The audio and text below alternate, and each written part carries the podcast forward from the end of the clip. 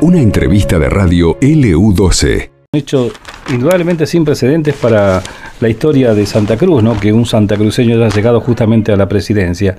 A 20 años de las elecciones que lo transformaron en presidente, hoy suplemento especial a todo color, con notas gráficas, por supuesto, mm, repasando esa parte de la historia.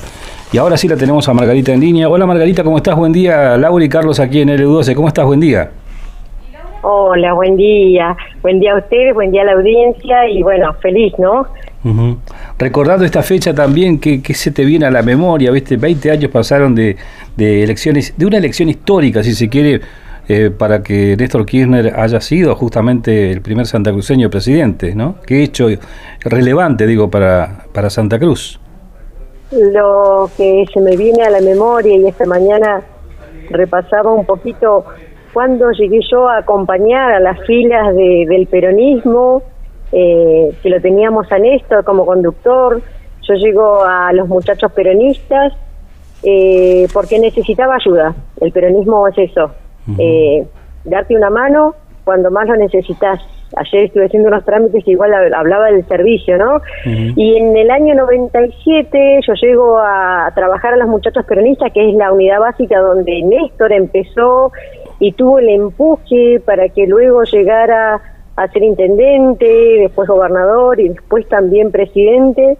En ese año, en el 97, nosotros estábamos trabajando para llevar a Cristina Fernández de Kirchner, nuestra conductora, nuestra mujer referente a nivel nacional, para llevarla como diputada nacional. Y él estaba ahí, él estaba ahí eh, indicándonos qué es lo que teníamos que hacer, a mí me tocó una tarea muy particular, en, imagínate en aquel año eh, me toca tirar los listados. Nosotros tirábamos los listados de los barrios eh, para poder salir a hacer rastrillaje, visitar a los vecinos, lo que él más le gustaba hacer, de, a eso quiero hacer referencia, a lo que él le gustaba hacer, sentarse con la gente, con todos, sin distinción, para poder escuchar y atender cuál eran las necesidades que tenía el vecino. A él lo que más le gustaba era estar cerca del vecino, siempre se acordó del vecino Colillán en la calle San José Obrero, esquina 19 de diciembre, frente a la escuela 44.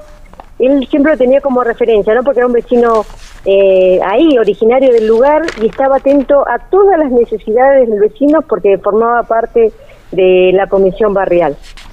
Bueno, de hecho conocemos bastante la historia porque nos crecimos en el mismo barrio y en ese barrio, justamente en el barrio del Carmen, fue donde él comenzó a gestar eh, lo que después se materializó con el tiempo.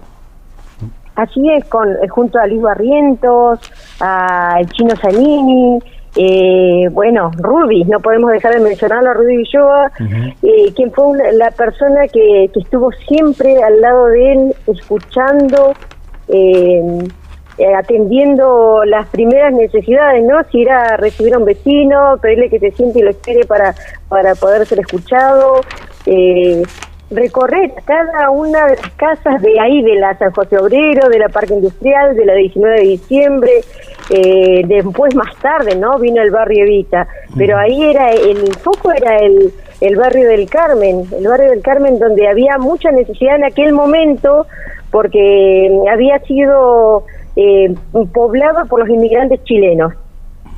Claro, claro que sí. Están queridos hasta los días de hoy.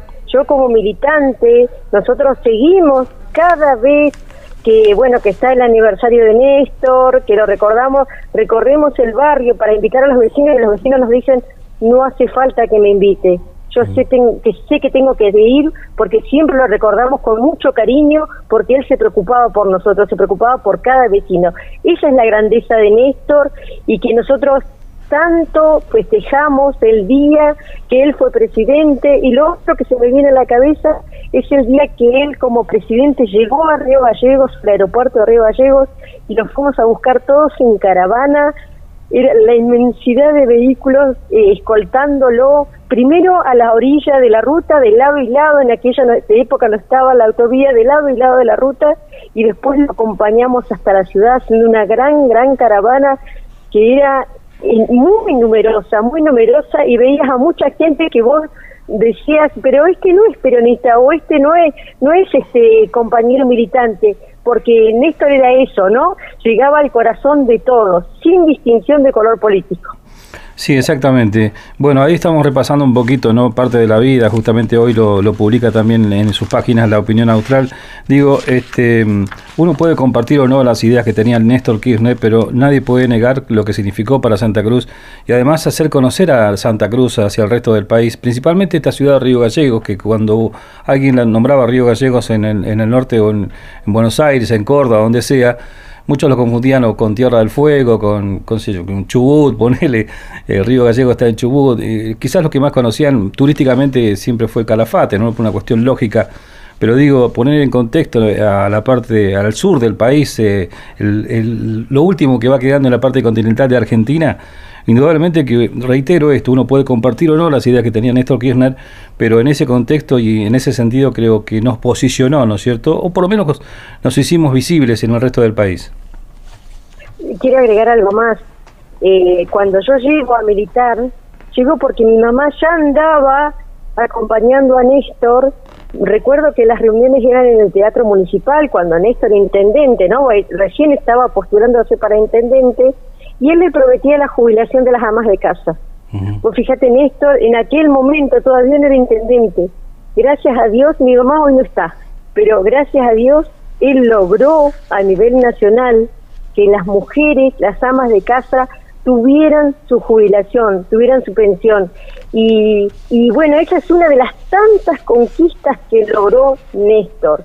Hoy que estamos viviendo un momento tan difícil políticamente, no podemos dejar de olvidar que Néstor canceló la deuda, que otro sujeto que fue mal elegido hoy nos volvió a endeudar y estamos viendo una situación económica compleja, difícil, de la cual vamos a salir, porque para eso estamos, vamos a seguir siempre militando. Yo como militante siempre voy a seguir brindando mi servicio al vecino, al compañero, en el lugar en que esté, porque eso es lo que él nos pedía, estar ahí. Bueno, ese legado que los militantes siguen, ¿no? Es como lo decís vos, Margarita. Así es, sin, sin, sin ningún interés eh, económico, sin intereses personales. Él nos pedía trabajar en forma colectiva para el pueblo y eso es lo que hacemos todos los días. Y hoy por hoy, en este 2023, un año electoral, eh, ¿qué pensás de, de la dirigencia? ¿Quién puede estar a la altura de, de Néstor Kirchner según tu visión, no? Mira, me preguntas algo que la verdad que me llena el corazón. Nunca había tenido la oportunidad de estar sentada al lado de Máximo.